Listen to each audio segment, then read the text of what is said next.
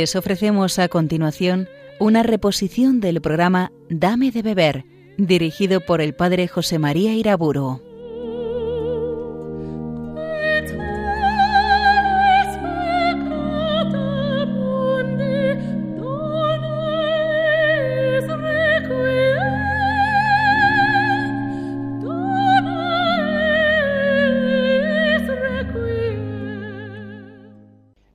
Del Padre, del Hijo y del Espíritu Santo. La Santísima Virgen María, nuestra Madre, nos enseña a participar cada vez mejor en la Santa Eucaristía. Ella, ciertamente, antes de su asunción a los cielos, recogida en casa del apóstol San Juan, asistió a tantas Eucaristías al participar en la Santa Misa, ¿cuál sería la lucidez de la fe en la Virgen María? ¿Cuál el amor de su corazón al escuchar la palabra de su Hijo, al recibir en su seno por la comunión su propio cuerpo eucarístico? Ella pues ha de ser para nosotros la mejor maestra de la Eucaristía.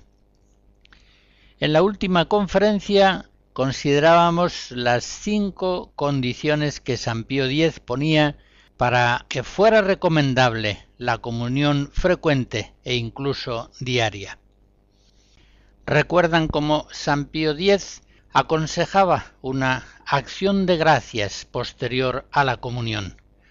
Es algo que siempre ha practicado la devoción cristiana y ha aconsejado el magisterio de la Iglesia, concretamente en la Instrucción Eucharisticum Mysterium del año 1967, se dice algo que luego ha de ser reiterado en muchos documentos de la Iglesia. Para que los fieles puedan perseverar más fácilmente en esta acción de gracias, que de modo eminente se tributa a Dios en la misa, se recomienda a los que han sido alimentados con la Sagrada Comunión que permanezcan algún tiempo en oración. Hasta aquí la instrucción. La práctica devocional del pueblo cristiano ha dado siempre una importancia muy notable a este tiempo de oración posterior a la comunión. Por eso es aconsejable realizarla fielmente, bien sea en ese mismo momento de silencio que sigue a la comunión, o bien sea una vez finalizada la misa, quedándose un rato en el templo. Después de ese tiempo más o menos prolongado de acción de gracias, viene la oración de poscomunión que recita el sacerdote. También las poscomuniones suelen tener una gran riqueza de contenido teológico y espiritual, el sacerdote ruega para que se obtengan los frutos del misterio celebrado y concretamente de la Sagrada Comunión. Estos frutos espirituales son incesantemente indicados y pedidos en las oraciones de poscomunión. Si hacemos una lectura seguida de poscomuniones de la misa, iremos conociendo claramente cuáles son los frutos normales de la participación eucarística, porque lo que pide la Iglesia en esas oraciones, con toda confianza y eficacia, coincide precisamente con lo que el Señor quiere dar en la liturgia de la misa, quiere dar en la comunión. Esto es lo propio de toda oración litúrgica, que realiza lo que pide. Recordemos, a modo de ejemplo, algunas peticiones incluidas en poscomuniones de varios domingos del tiempo ordinario. En el primero, te suplicamos la gracia de poder servirte llevando una vida según tu voluntad.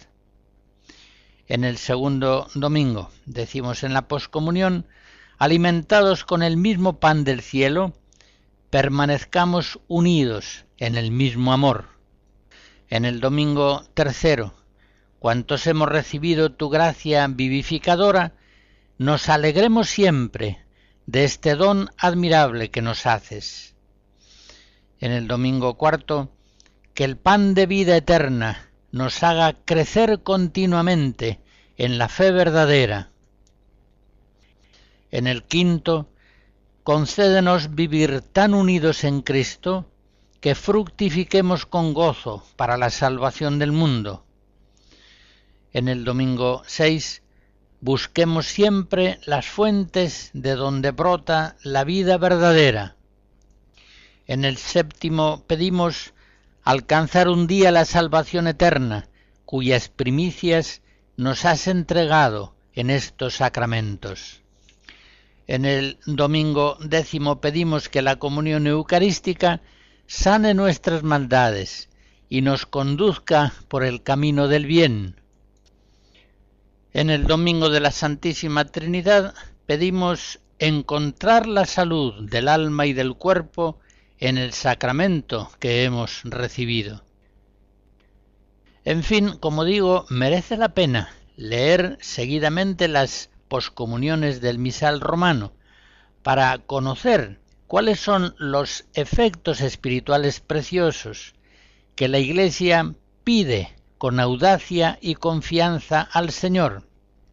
¿Cuáles son los efectos que el sacramento de la Eucaristía de suyo causa en nosotros?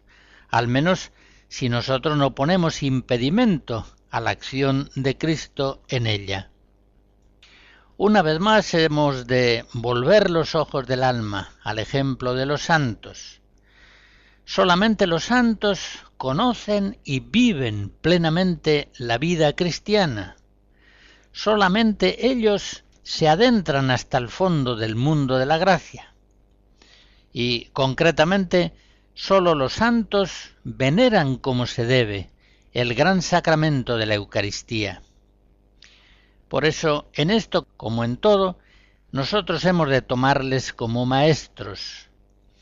Santo Tomás de Aquino, por ejemplo, según declaran en el proceso de canonización sus compañeros, celebraba todos los días la misa con lágrimas, sobre todo a la hora de comulgar.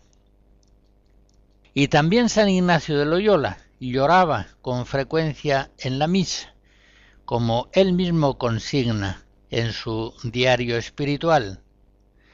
Esas lágrimas conmovedoras durante la celebración de la Eucaristía brotaban también de los ojos del Santo Padre Pío.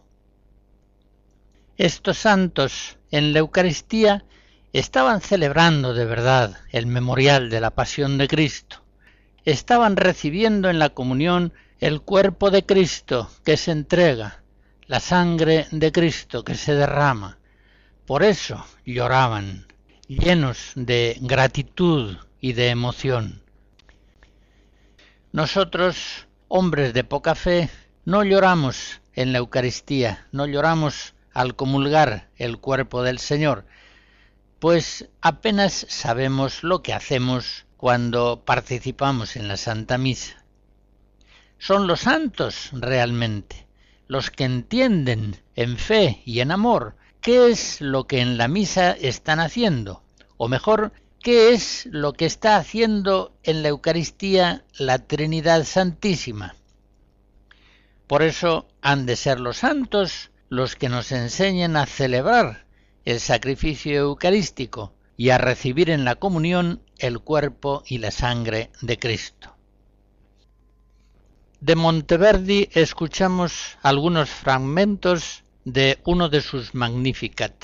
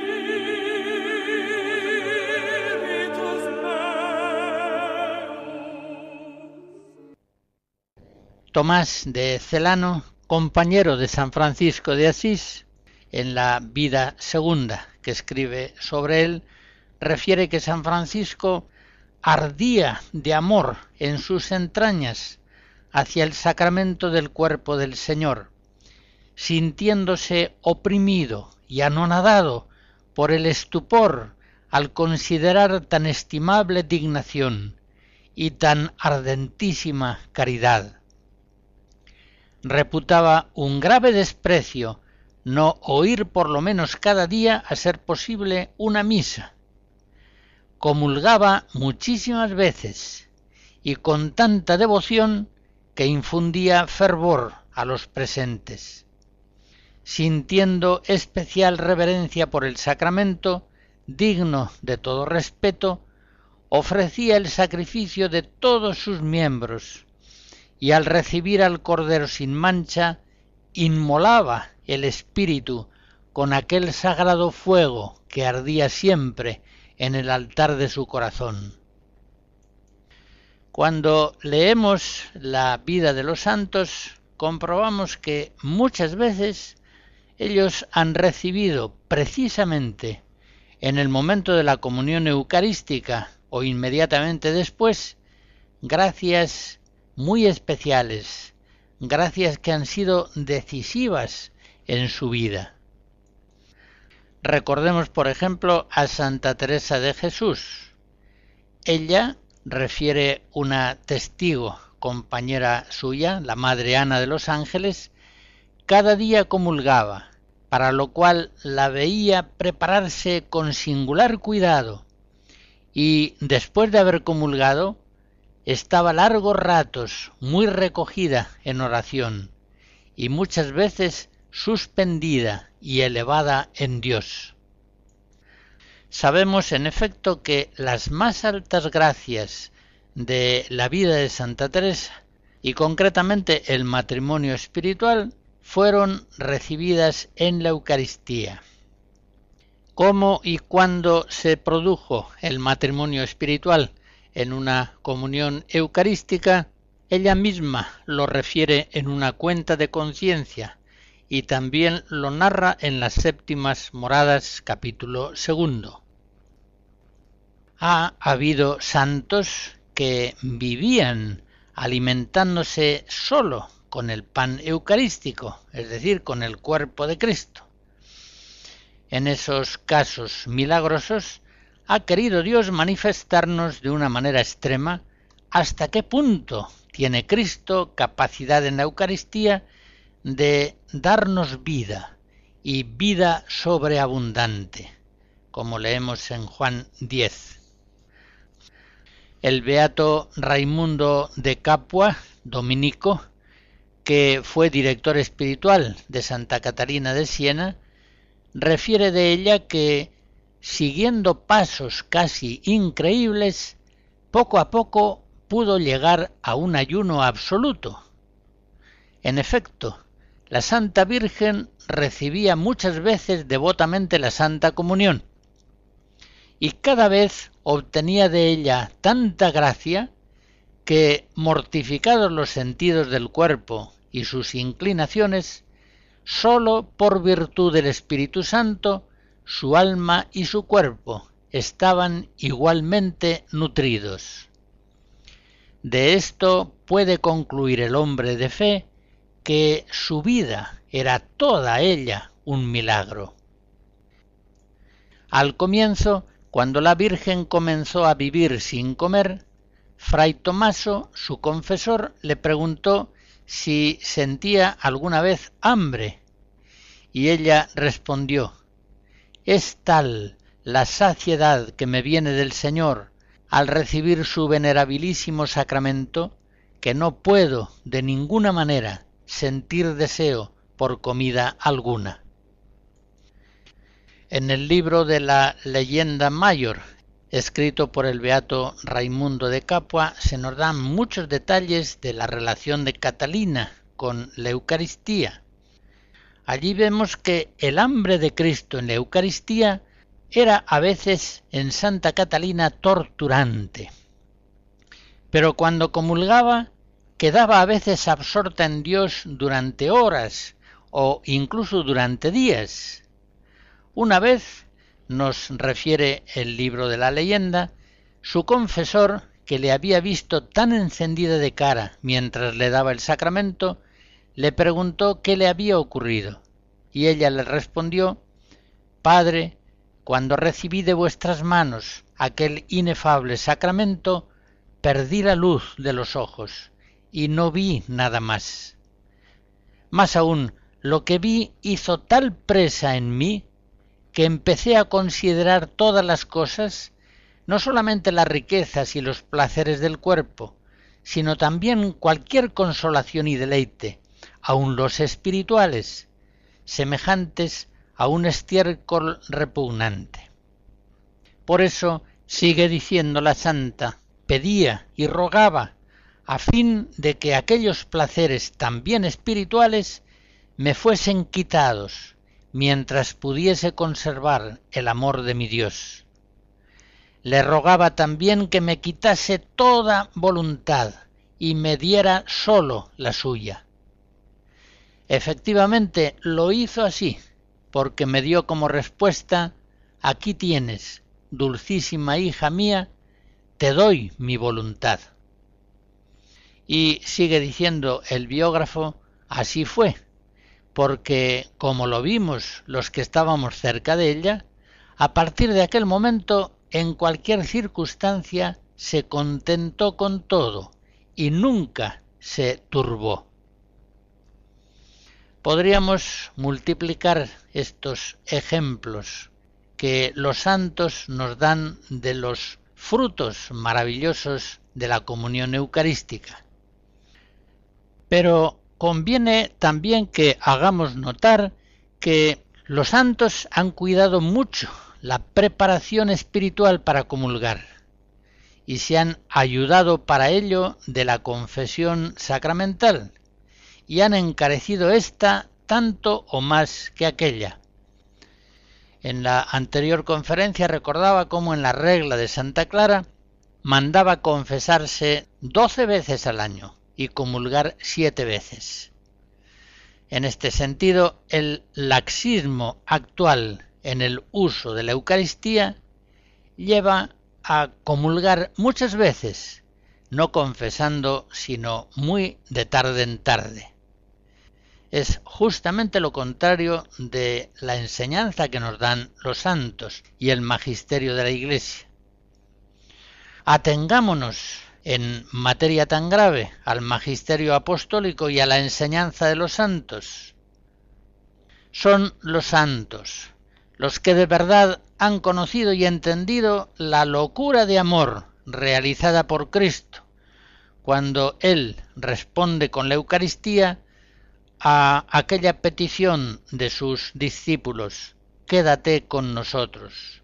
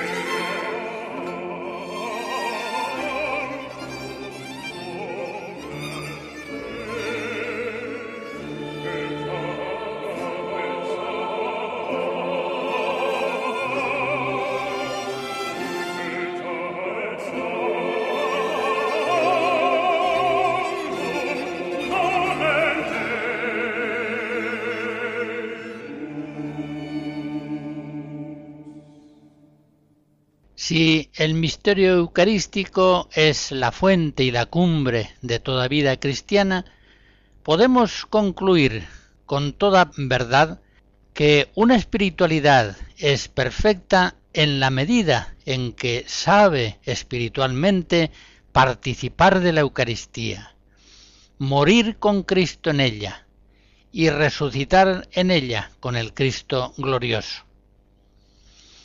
También quiero insistir en que la Virgen María ha de ser para nosotros, con el magisterio de la Iglesia y el de todos los santos, la maestra principal en la participación eucarística. Recordemos siempre que ella estaba junto a la cruz de Jesús. Recordemos que nadie vivió la pasión de Cristo de un modo semejante a como ella la convivió. María se une tan indeciblemente a Cristo por el amor que durante la pasión puede decirse que ella es insultada, tentada por el demonio, abandonada por los discípulos, azotada y despreciada, y que, igual que su hijo, ella también sufre pavor y angustia pensando sobre todo en la posible suerte de los réprobos. La lanza del soldado que atraviesa el costado de su hijo ya muerto e impasible es una lanza que la atraviesa a ella, que está viva, aunque está medio muerta por la pena. Se cumplen en el Calvario las palabras de Simeón. Mira este está puesto para caída y levantamiento de muchos en Israel y para señal de contradicción, y a ti una espada te atravesará el corazón. Lucas 2. La pasión de la Virgen María en el Calvario es, por tanto, parte integrante del misterio pascual, parte integrante de la Santa Misa, que actualiza bajo los velos de la liturgia el sacrificio de la cruz. Es pues justo que nos dirijamos a la Virgen María nuestra Madre para que sea ella nuestra principal maestra en la participación eucarística. Imaginemos a la Virgen María asistiendo a la Eucaristía, quizá en la misma casa del apóstol Juan, donde se alojaba y en esta evocación piadosa no tengamos miedo a incurrir en ciertos anacronismos posibles. Veamos con los ojos del alma cómo ella hace el signo de la cruz sobre su sagrado pecho, invocando a la Santísima Trinidad. Consideremos cómo ella ve a su Hijo Jesucristo representado, hecho presente en el sacerdote ministro.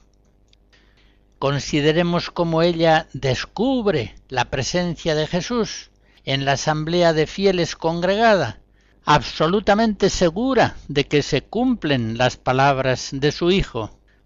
Donde dos o más se congregan en mi nombre, allí estoy yo presente, en medio de ellos. Mateo 18. Imaginemos con qué devoción unía María su oración a la de los fieles, pidiendo piedad a su Hijo. Señor, ten piedad, Cristo, ten piedad. Imaginemos con qué entusiasmo espiritual la Virgen María rezaba el Gloria o los himnos litúrgicos equivalentes que entonces se rezasen, prolongando el canto de los ángeles que ella había escuchado en el portal de Belén. Imaginemos cómo ella se uniría espiritualmente a la oración del sacerdote, reconociendo en ella la oración de su propio Hijo Jesucristo. Tratemos de imaginar a la luz de la fe cómo en la liturgia de la palabra la Virgen María estaba escuchando realmente la voz de su amadísimo Hijo Jesucristo el Maestro. Tratemos igualmente de imaginar con qué plenitud y pureza de intención ella en el ofertorio se ofrecía totalmente con Cristo al Padre como víctima para la glorificación de Dios y la salvación de los hombres. Hagamos nuestro el entusiasmo espiritual de la Virgen María al iniciar la plegaria eucarística, levantando su corazón hacia el Señor y dándole gracias siempre y en todo lugar por la creación, por la salvación realizada en la encarnación y en la cruz. Contemplemos cómo la Virgen María reconocería la presencia verdadera, real, sustancial de su Hijo Jesucristo en el pan y el vino consagrados por el sacerdote. Unámonos en la misa al corazón inmaculado de María, que pide al Espíritu Santo que todos aquellos que hemos participado del cuerpo y de la sangre de Jesucristo formemos en él un solo cuerpo, un solo espíritu, de tal modo que haga el Espíritu Santo de nosotros una ofrenda permanente. Unámonos a la oración de la Santísima Virgen, Madre de la Iglesia, por todos los vivos y por los difuntos. Sobre todo a la hora de la comunión, tomemos de la mano a la Virgen María y que sea ella la que nos lleve a comulgar y la que ponga en nuestros corazones lo que ella creía, amaba y sentía en el momento de la comunión eucarística, cuando recibía en su seno virginal a quien durante nueve meses había residido en él. Por fin, al terminar la misa, recibamos con la humildad y la apertura de corazón de la Virgen María la bendición de la Santísima Trinidad que el sacerdote ministro nos da en el nombre de Cristo. Virgen María, Madre Dulcísima nuestra, enséñanos a participar cada vez más en fe y caridad en los sagrados misterios de la Eucaristía.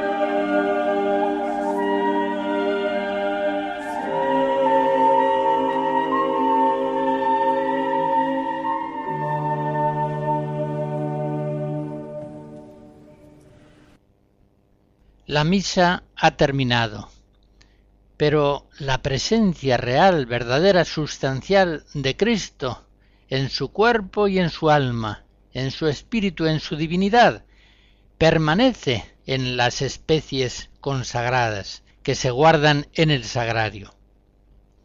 En los siglos primeros de la Iglesia, a causa de las persecuciones y también al no haber templos, la conservación de las especies eucarísticas se hace normalmente en una forma privada y tiene por fin la comunión de los enfermos, presos y ausentes.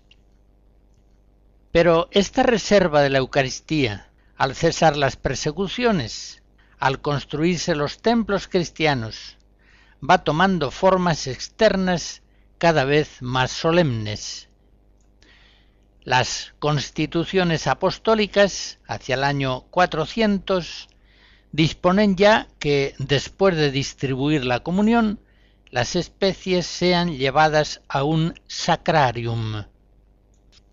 El sínodo de Verdún del siglo VI manda que la Eucaristía sea guardada en un lugar eminente y honesto, y si los recursos lo permiten, debe tener una lámpara permanentemente encendida.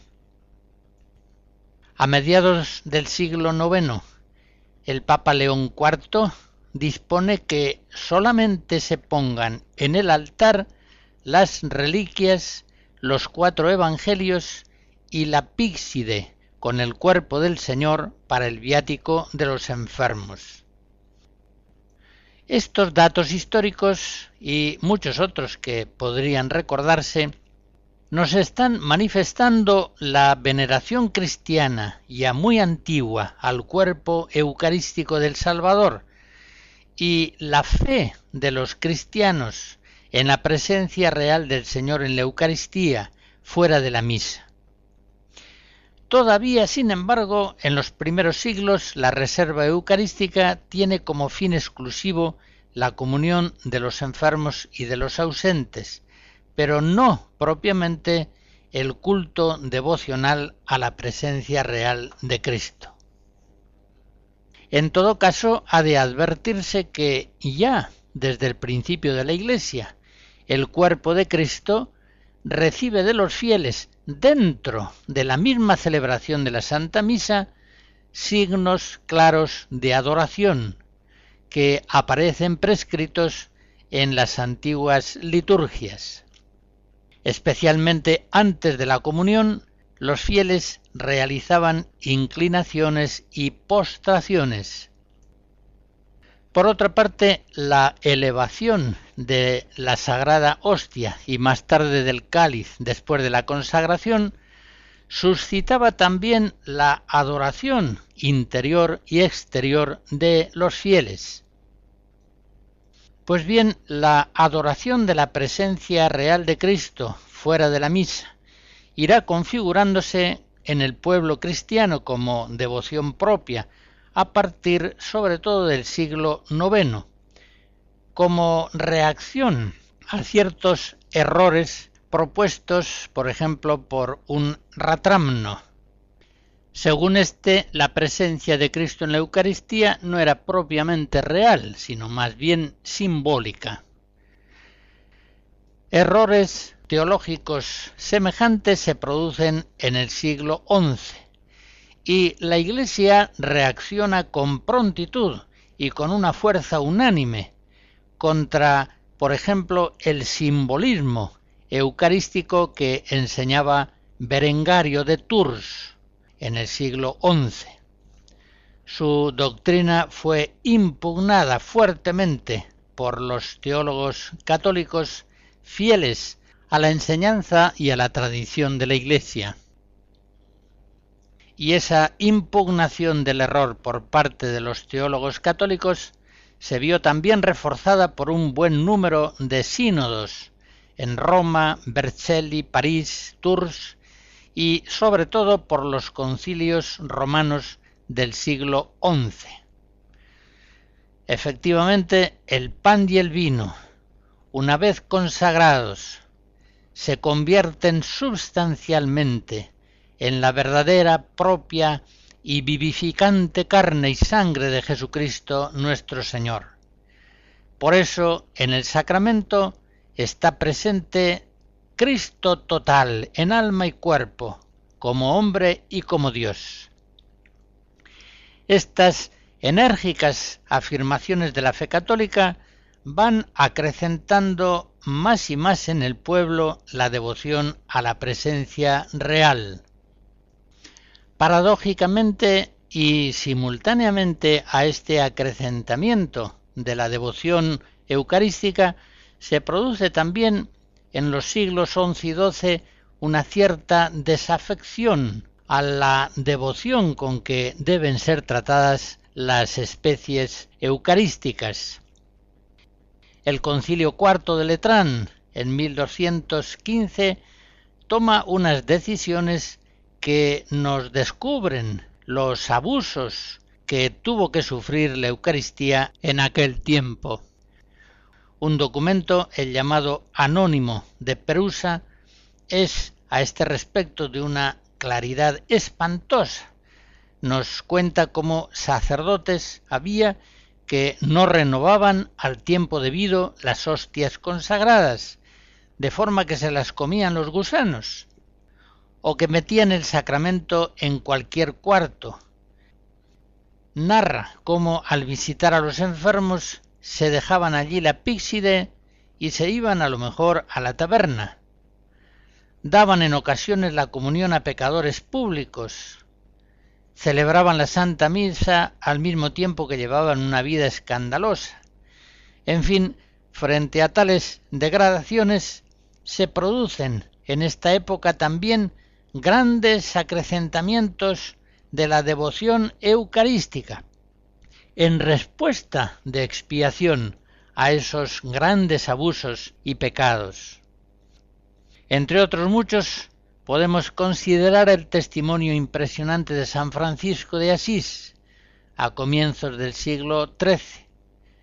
Poco antes de morir en su testamento, pide a todos sus hermanos que participen siempre de la inmensa veneración que él profesa tanto hacia la Eucaristía como hacia los sacerdotes. Dice así, en este siglo presente nada veo corporalmente del mismo Altísimo Hijo de Dios, sino su santísimo cuerpo y su santísima sangre, que ellos, los sacerdotes, reciben y sólo ellos administran a los demás. Por eso quiero que estos santísimos misterios sean honrados y venerados por encima de todo y colocados en lugares preciosos. Esta devoción eucarística tan profunda en San Francisco de Asís y en general en todo el mundo franciscano marca también con una huella muy profunda la espiritualidad de las clarisas. En la vida de Santa Clara, escrita muy pronto por el franciscano Tomás de Celano. Es una vida escrita hacia 1255, un par de años después de la muerte de la santa. Se nos refiere un milagro eucarístico precioso. La ciudad de Asís estaba asediada por un ejército invasor de sarracenos y estos fueron puestos en fuga en el convento de San Damián por la Virgen Santa Clara. Así lo cuenta Tomás de Celano. Esta, impávido el corazón, manda, pese a estar enferma, que la conduzcan a la puerta del convento y la coloquen frente a los enemigos, llevando ante sí la cápsula de plata, encerrada en una caja de marfil, donde se guarda con suma devoción el cuerpo del santo de los santos. De la misma cajita, la voz del Señor le asegura, yo siempre os defenderé. Y los enemigos entonces, llenos de pánico, se dispersaron. La iconografía tradicional suele representar a Santa Clara de Asís con una custodia en la mano, recordando esa escena histórica de su vida. Por estos mismos años, la devoción eucarística va a recibir un impulso decisivo a través de Santa Juliana, una abadesa agustina de Montcornillon, monasterio próximo a Lieja, en los Países Bajos. Santa Juliana muere en 1258. Esta religiosa es una enamorada de la Eucaristía, que incluso físicamente encuentra en el pan del cielo su único alimento. El Señor le inspiró a Santa Juliana la institución de una fiesta litúrgica en honor del Santísimo Sacramento, lo que con el tiempo se llamará la fiesta del Corpus Christi bajo el influjo de las visiones que tuvo Santa Juliana, comunicadas al obispo de Lieja, se instituye en 1246 la fiesta del Corpus. Pronto esta fiesta se extiende por todos los Países Bajos y por Alemania. Y poco después, en 1264, el Papa Urbano IV, que precisamente había sido antiguo arcediano de Lieja y que tenía en gran estima a la santa abadesa Juliana, este Papa extiende la solemnidad litúrgica del corpus a toda la Iglesia latina, mediante la bula Transiturus.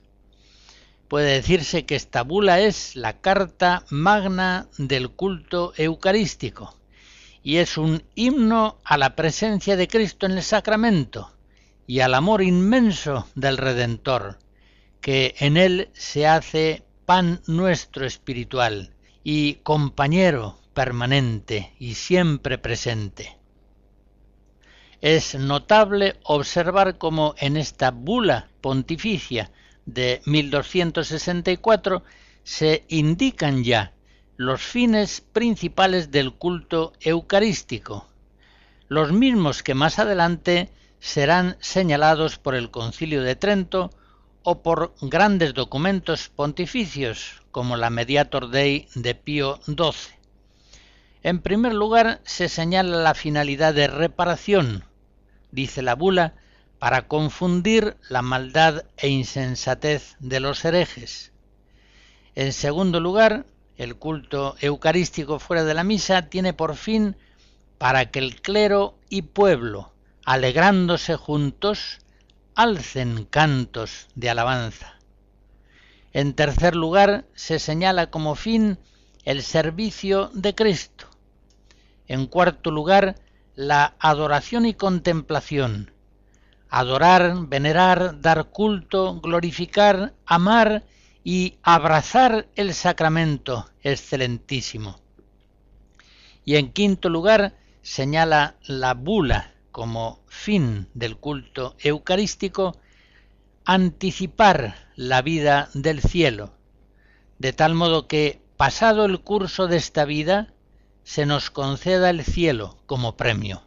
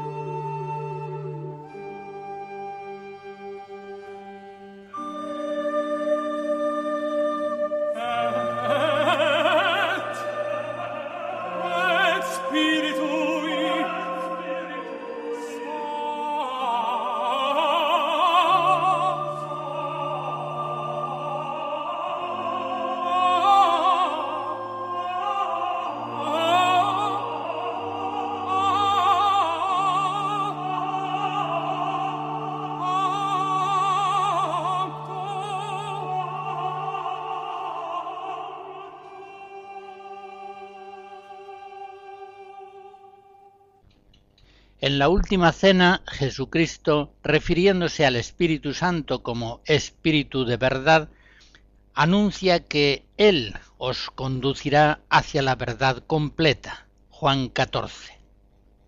Esta palabra de Cristo halla su comprobación histórica a lo largo de los siglos, porque la Iglesia siempre, en un crecimiento homogéneo, ha progresado en la fe, en el conocimiento de los misterios de la gracia. También concretamente en lo referente a la devoción debida a Cristo en la Eucaristía después de la misa. El pueblo cristiano, con sus pastores al frente, ha ido prestando al paso de los siglos un culto siempre creciente a Cristo en la Eucaristía. La oración ante el sagrario, las exposiciones en la custodia, las procesiones, la celebración de horas santas, las visitas al Santísimo, las cofradías eucarísticas, las asociaciones de adoración perpetua, de adoración nocturna, las cuarenta horas, los congresos eucarísticos nacionales e internacionales.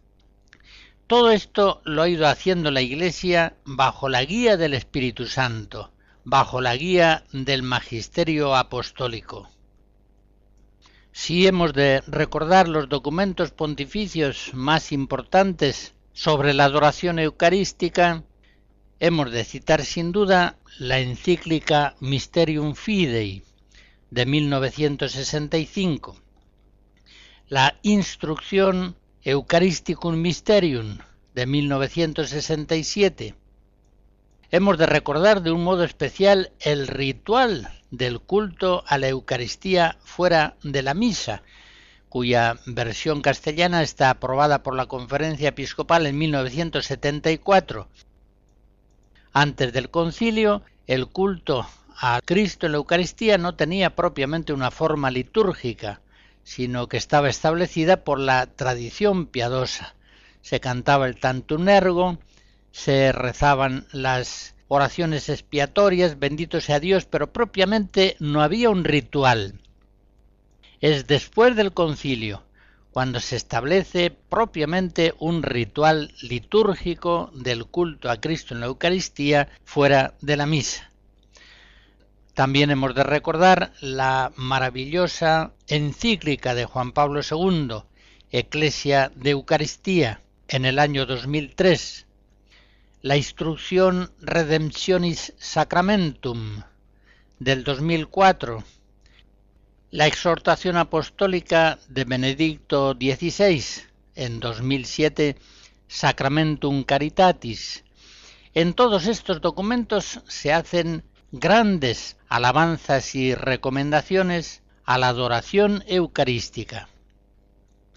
Pero recordaré aquí solamente un texto del Catecismo de la Iglesia Católica, en el número 1378 y siguientes. Dice así sobre el culto de la Eucaristía. En la liturgia de la misa expresamos nuestra fe en la presencia real de Cristo bajo las especies de pan y de vino, entre otras maneras, arrodillándonos o inclinándonos profundamente en señal de adoración al Señor. Y hace aquí el catecismo una cita de la Mysterium Fidei. La Iglesia Católica ha dado y continúa dando este culto de adoración que se debe al sacramento de la Eucaristía no solamente durante la misa, sino también fuera de su celebración, conservando con el mayor cuidado las hostias consagradas, presentándolas a los fieles para que las veneren con solemnidad, llevándolas en procesión. Y sigue diciendo el catecismo, es grandemente admirable que Cristo haya querido hacerse presente en su iglesia de esta manera singular puesto que Cristo iba a dejar a los suyos bajo su forma visible, quiso darnos su presencia sacramental.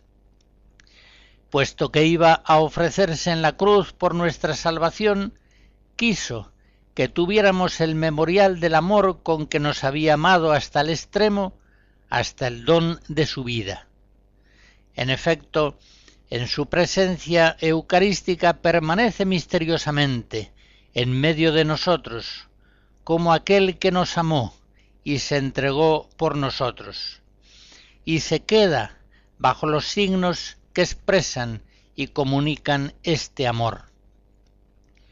Cita ahora el catecismo la Dominice Cene de Juan Pablo II la Iglesia y el mundo tienen una gran necesidad del culto eucarístico. Jesús nos espera en este sacramento del amor. no escatimemos tiempo para ir a encontrarlo en la adoración, en la contemplación llena de fe y abierta a reparar las faltas graves y delitos del mundo. No cese nunca nuestra adoración.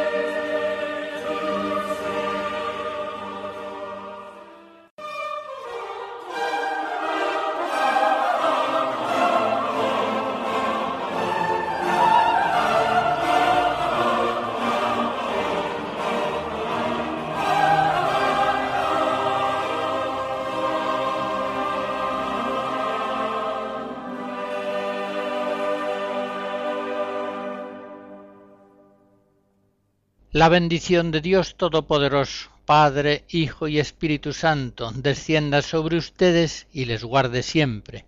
Amén.